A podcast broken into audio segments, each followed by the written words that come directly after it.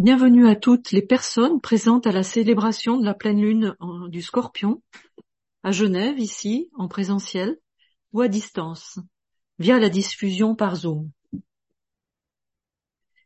Commençons par nous rappeler que la base de l'astrologie ésotérique repose sur l'ensemble des relations universelles, sur l'interaction des énergies et sur la nature de ce qui se trouve au-delà du monde des formes.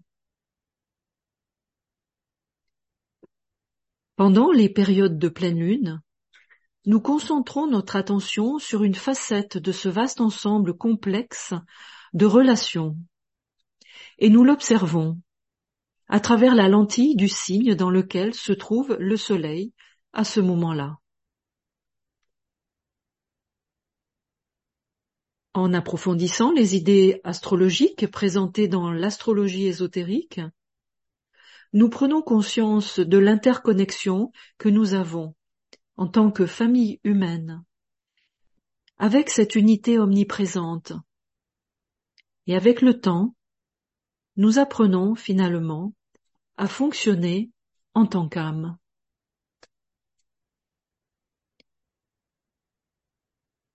Lorsque le Soleil est en scorpion, une attention particulière est accordée aux influences planétaires qui, par leur interaction et leurs effets, sont appelés à la préparation du chemin du disciple et à mettre la personnalité à la fois de l'être humain individuel et de l'humanité dans son ensemble en relation avec l'âme. C'est un chemin qui mène des ténèbres à la lumière et de l'irréel au réel. Mais c'est précisément à cause de cela que ce processus s'accompagne d'innombrables épreuves qui mèneront finalement à l'attitude sans ambiguïté du Sagittaire et à l'ascension de la montagne de l'initiation du Capricorne. Les mots-clés individuels du scorpion sont test, épreuve et triomphe.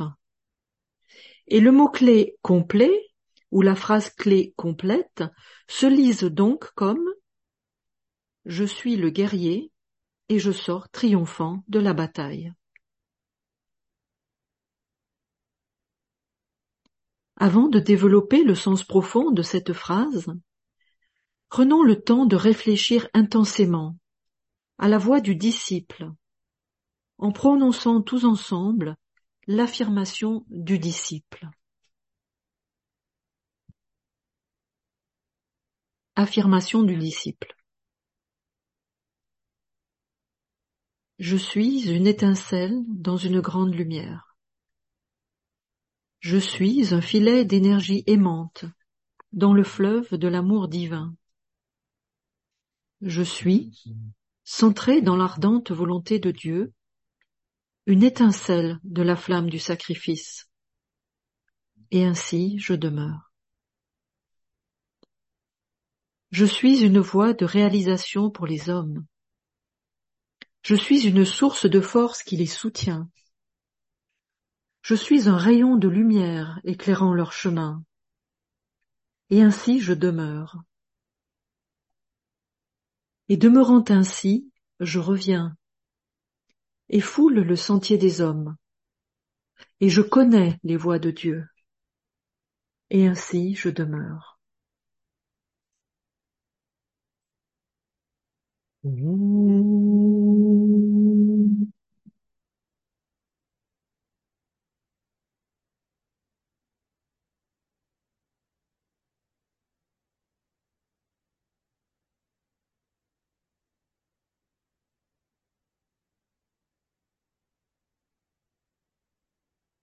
Avant que l'humanité ne se retrouve sur le chemin du disciple, une longue période s'écoule pendant laquelle la vie de la plupart des gens est dominée par les trois mondes inférieurs de l'homme. Cependant, lorsque ces trois mondes s'alignent progressivement et se trouvent davantage sous l'influence de l'énergie de l'âme, qu'il s'agisse d'un être humain individuel, de l'humanité ou d'une entité encore plus grande, alors l'étape du contact conscient avec l'âme se rapproche. Une étape qui, comme nous l'avons dit, est un chemin de préparation qui conduit inévitablement au seuil. Le seuil de la divinité, comme le dit le tibétain, où l'humanité se voit, consciemment et en même temps, sous les traits du gardien du seuil, placé en face de l'ange de la présence, l'âme.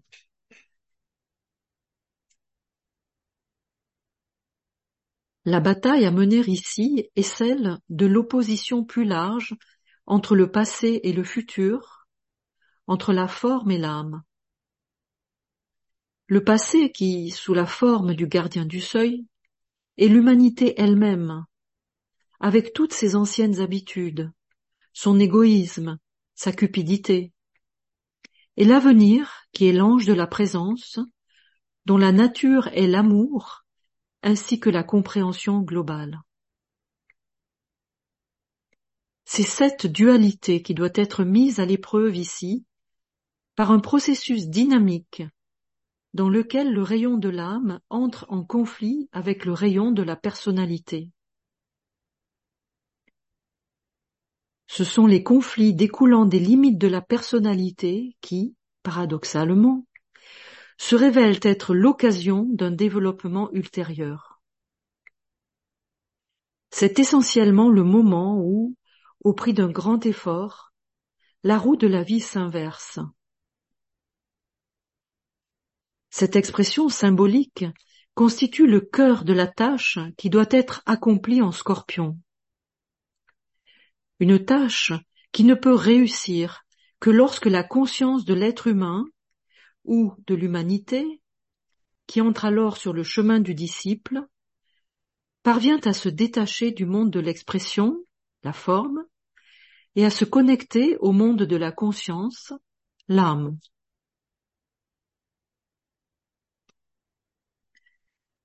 Le paradoxe de cette lutte est formulé par l'enseignant dans le huitième commandement adressé à Hercule, le disciple mondial, de tuer le monstre à neuf têtes crachant le feu, l'hydre, qui sommeille dans le marécage malodorant de l'inconscient. Le conseil donné par l'enseignant est le suivant. Nous nous levons en nous agenouillant, nous vainquons en nous rendant, nous gagnons en abandonnant. Nous pouvons mieux comprendre la signification de ces mots lorsque nous réalisons que le scorpion est le signe dans lequel les résultats du travail créatif effectué dans le signe du taureau, l'opposé polaire du scorpion, sont amenés à un point de réalisation. En taureau, la vision est articulée. En scorpion, l'acte doit être mis en œuvre et le disciple, doit prouver qu'il peut lui-même être le point focal à travers lequel l'énergie de l'âme peut circuler librement et s'exprimer sur le plan physique.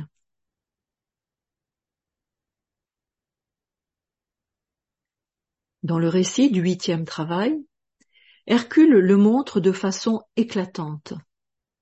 À genoux, c'est sa force intérieure qui lui permet de soulever le monstre bien au-dessus de sa tête. Maintenu dans la lumière par l'ange de la présence, on peut le supposer, le monstre, ou le gardien du seuil, perd son pouvoir d'obstruction, et il ne reste plus qu'une seule tête, qui s'avère être immortelle. Beaucoup se sont interrogés sur cette symbolique, et diverses interprétations ont été données. Mais nous soupçonnons que cette tête immortelle, qui est coupée et enterrée sous un rocher, est liée à la continuité du passé dans le présent, avec un regard tourné vers l'avenir. La lumière inférieure est absorbée par la lumière supérieure. Le triple corps, le troisième aspect divin qui a atteint la perfection dans la forme, personnalité, est subordonné au deuxième aspect, l'âme.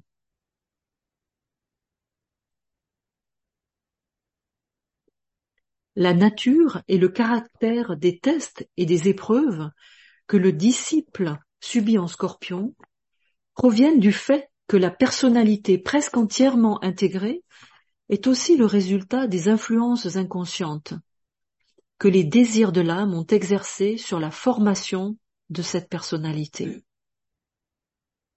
On dit que le disciple en scorpion doit se mettre consciemment dans une condition où les épreuves et les tests sont inévitables. En substance, il s'agit de la première forme de coopération entre l'âme et la personnalité, initiée par la personnalité elle-même. C'est le début de la volonté de sacrifice. Nous ne devons pas oublier que ce processus se déroule au seuil entre le monde de l'expression dans les formes inférieures et le monde de l'expérience qui se déroule dans la conscience. Le gardien du seuil est la totalité de cette expression dans la forme et l'ange de la présence est l'expérience qui se déroule dans la conscience au-dessus de la forme.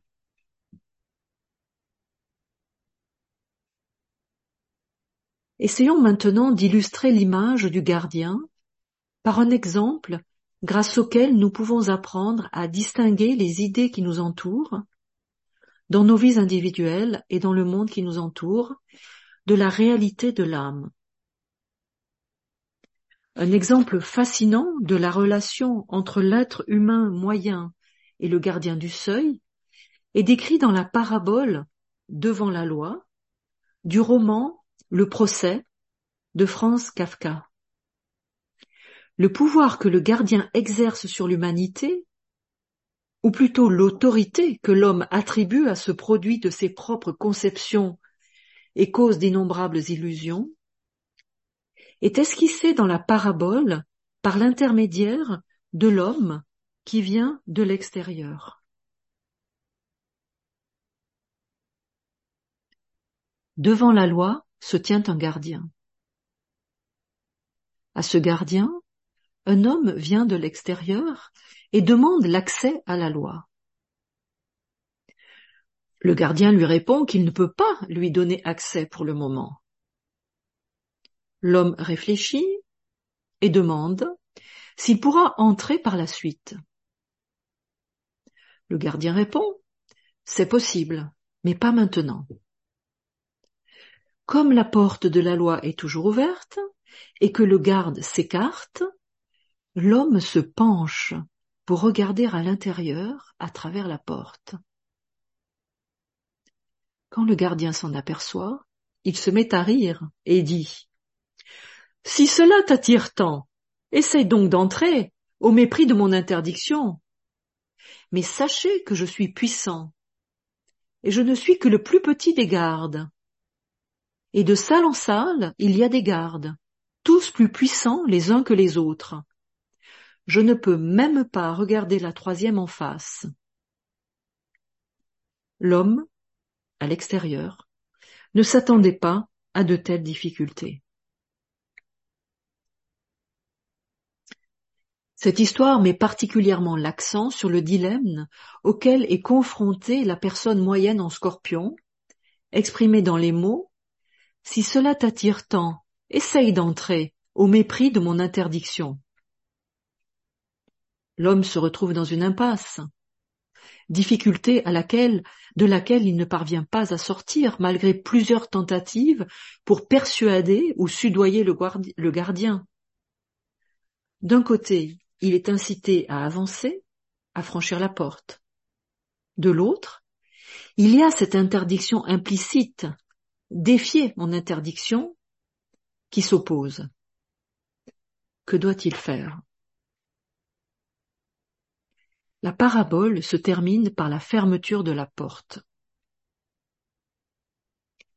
L'homme a placé l'autorité sur sa vie à l'extérieur de lui-même.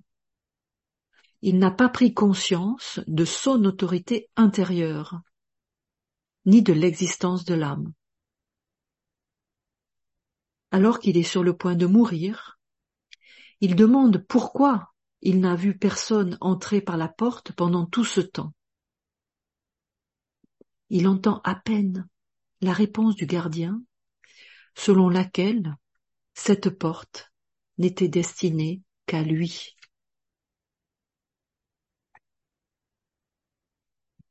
Cette parabole évoque immédiatement aussi la similitude avec un autre exemple actuel, celui-là, appelé le monstre climatique. Ce monstre climatique se présente à nous comme une menace pour l'existence et conduit à une expérience existentielle. Une expérience que nous pouvons décrire en termes psychologiques comme la crise du face à face avec nous-mêmes. Le problème, c'est que cette crise est vécue par beaucoup dans la forme et non dans la conscience.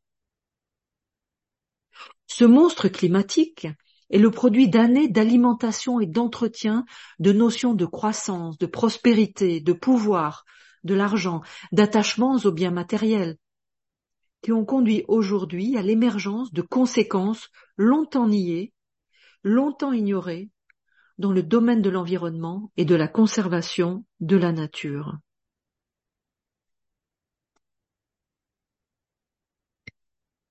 Dans la gestion de ces conséquences par les gens, nous voyons aujourd'hui deux directions.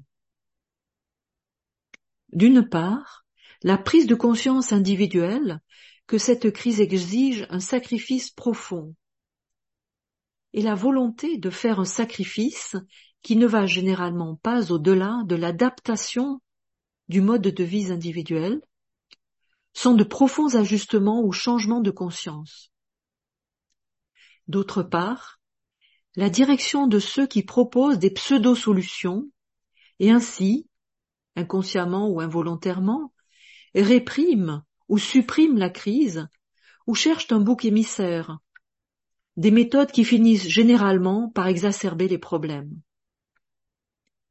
Cette exacerbation se manifeste non seulement par la poursuite du stress climatique, mais aussi sur un autre front, à savoir les problèmes mentaux chez les jeunes en particulier, qui selon les chercheurs peuvent être qualifiés de dépression climatique ou mélancolie environnementale.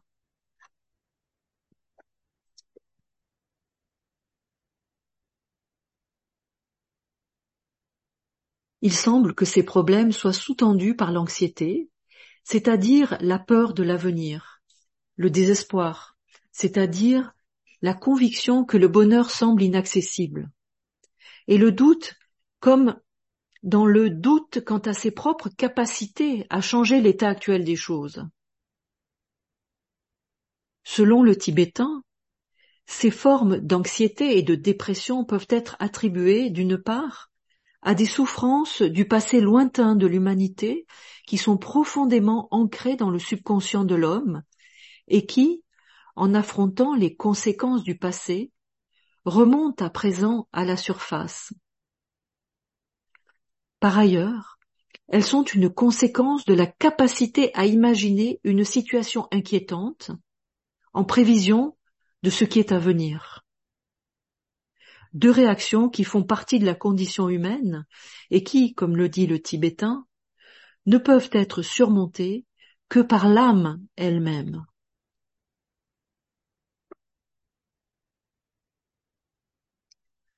En conclusion, en préparation de la méditation, demandons-nous maintenant comment le monde pourrait être aidé si l'humanité reconnaissait consciemment le monstre climatique comme la notion de gardien du seuil, interdisant l'accès à l'ange de la présence.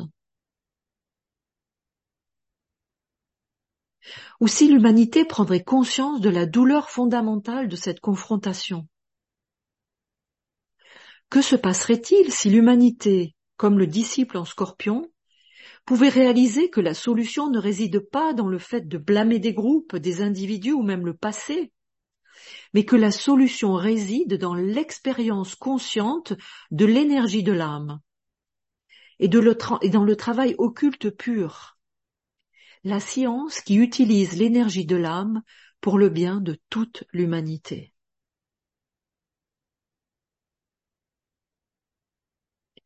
Commençons maintenant la méditation conformément à la phrase clé du scorpion.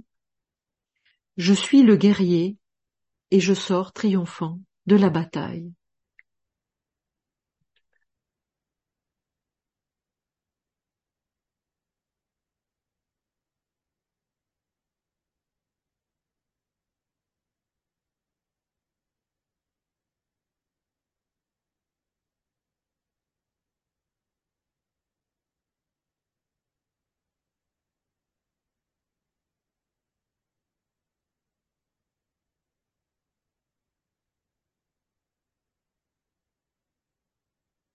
Note clé. Celui qui regarde la lumière et demeure dans son rayonnement est aveugle aux événements du monde des hommes. Il avance sur la voie lumineuse vers le grand centre de l'absorption. Mais celui qui ressent le désir ardent de prendre ce chemin, aimant tout de même son frère sur la route d'ombre, se retourne sur le socle de lumière et prend l'autre chemin. Il regarde vers l'ombre. C'est alors que les sept points de lumière qui sont en lui reflètent cette lumière. Et voilà que le visage de ceux qui sont sur le chemin de l'ombre reçoit cette lumière. Dès lors, le chemin n'est plus aussi sombre. Derrière les combattants, entre la lumière et l'ombre, brille la lumière de la hiérarchie.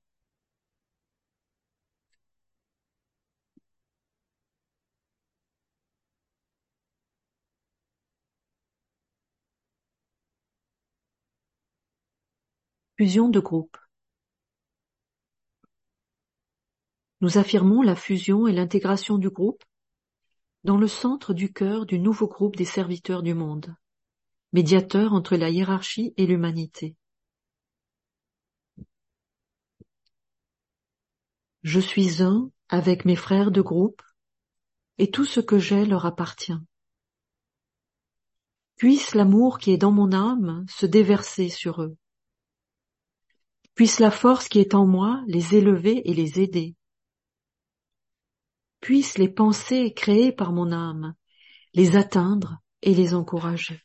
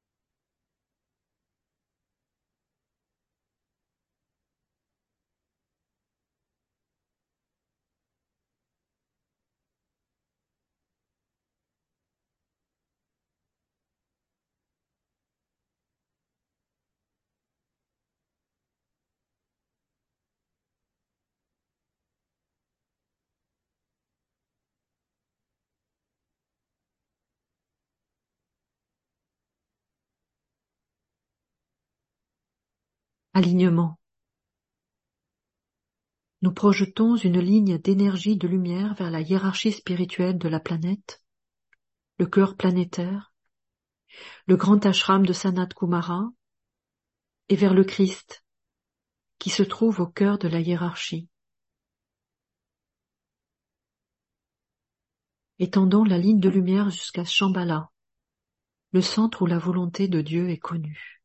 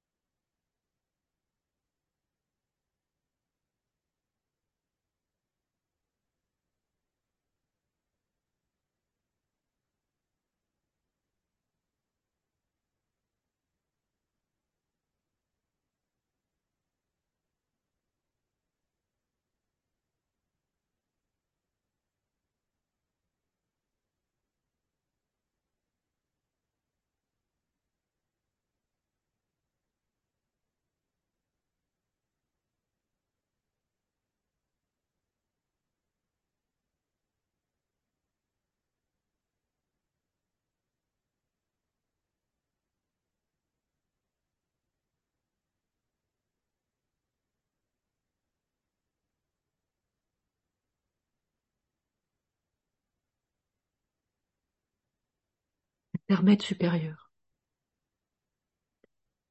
Maintenant le mental contemplatif, ouvert aux, aux énergies extraplanétaires, affluent de Shambhala et irradiant à travers la hiérarchie.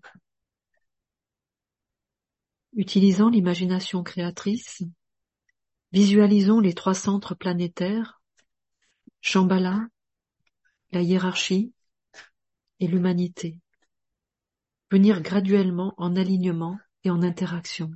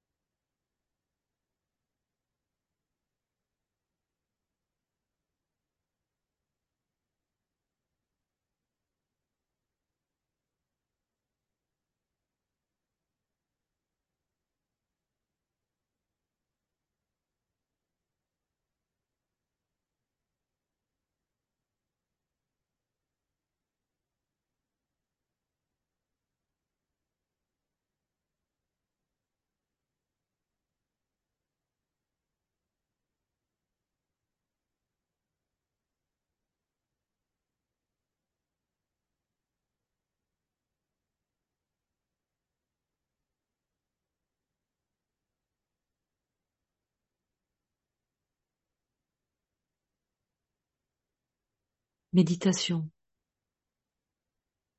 Réfléchissons sur la pensée semence correspondant au signe scorpion. Je suis le guerrier et je sors triomphant de la bataille.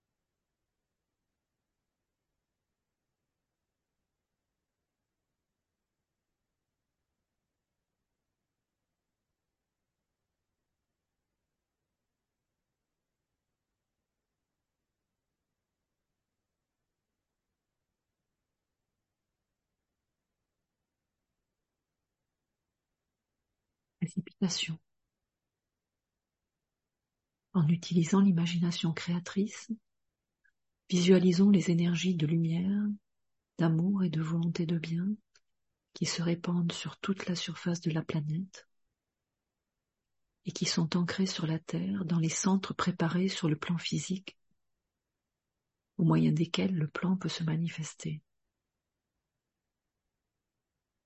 Utilisons pour ce faire la progression sextuple de l'amour divin en suivant la précipitation d'énergie de Shambhala à la hiérarchie, au Christ, au nouveau groupe des serviteurs du monde et aux hommes et femmes de bonne volonté partout dans le monde, jusqu'au centre physique de distribution.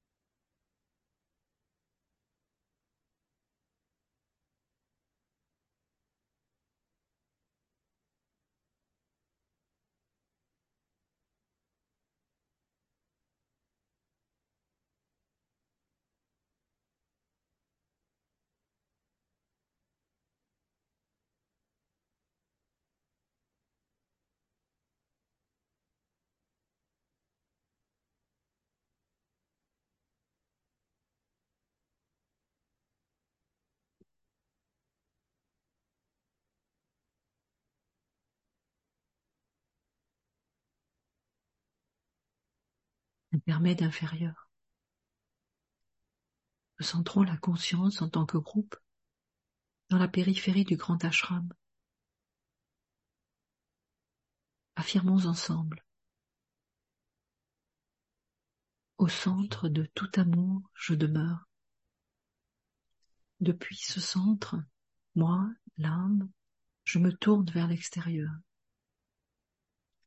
Depuis ce centre, moi, celui qui sert, je travaille. Puisse l'amour du soi divin se répandre en mon cœur, à travers mon groupe et dans le monde entier. Visualisons l'influx spirituel affluent, libéré depuis Shambhala à travers la hiérarchie et pénétrant l'humanité par le canal préparé. Considérons comment ces énergies affluentes établissent le chemin de lumière pour l'instructeur du monde qui vient, le Christ.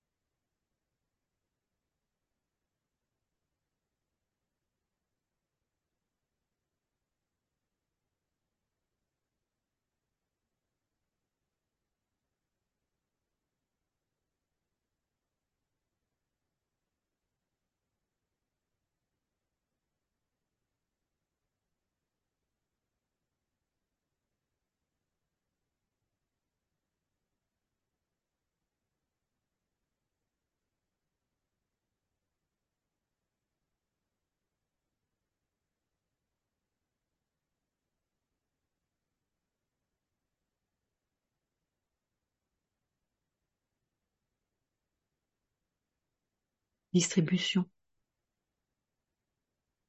Au moment où nous prononçons la grande invocation, visualisons le flux de lumière, d'amour et de puissance qui nous parvient de la hiérarchie spirituelle par l'intermédiaire des cinq centres planétaires Londres, New York, Darjeeling, Genève, Tokyo, et qui irradie la conscience de l'humanité tout entière.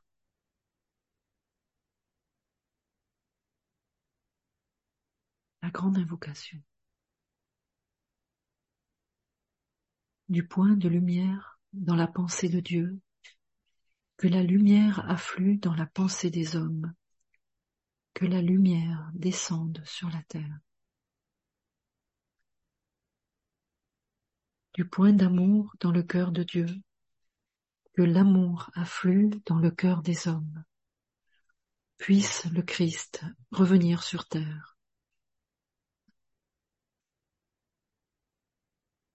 Du centre où la volonté de Dieu est connue, que le dessein guide le faible vouloir des hommes, le dessein que les maîtres connaissent et servent. Du centre que nous appelons la race des hommes, que le plan d'amour et de lumière s'épanouisse, et puisse-t-il sceller la porte de la demeure du mal. Que lumière, amour et puissance restaurent le plan sur la terre.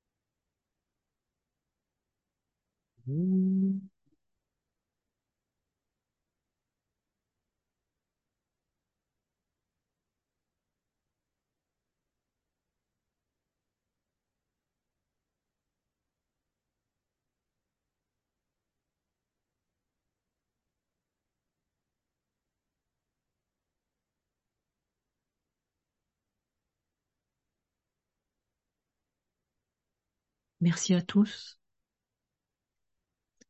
La prochaine réunion de méditation se déroulera lors de la pleine lune du Sagittaire, le dimanche 26 novembre 2023 à 18h30, en ligne, par Zoom et au Lucis Trust, rue du Stand à Genève.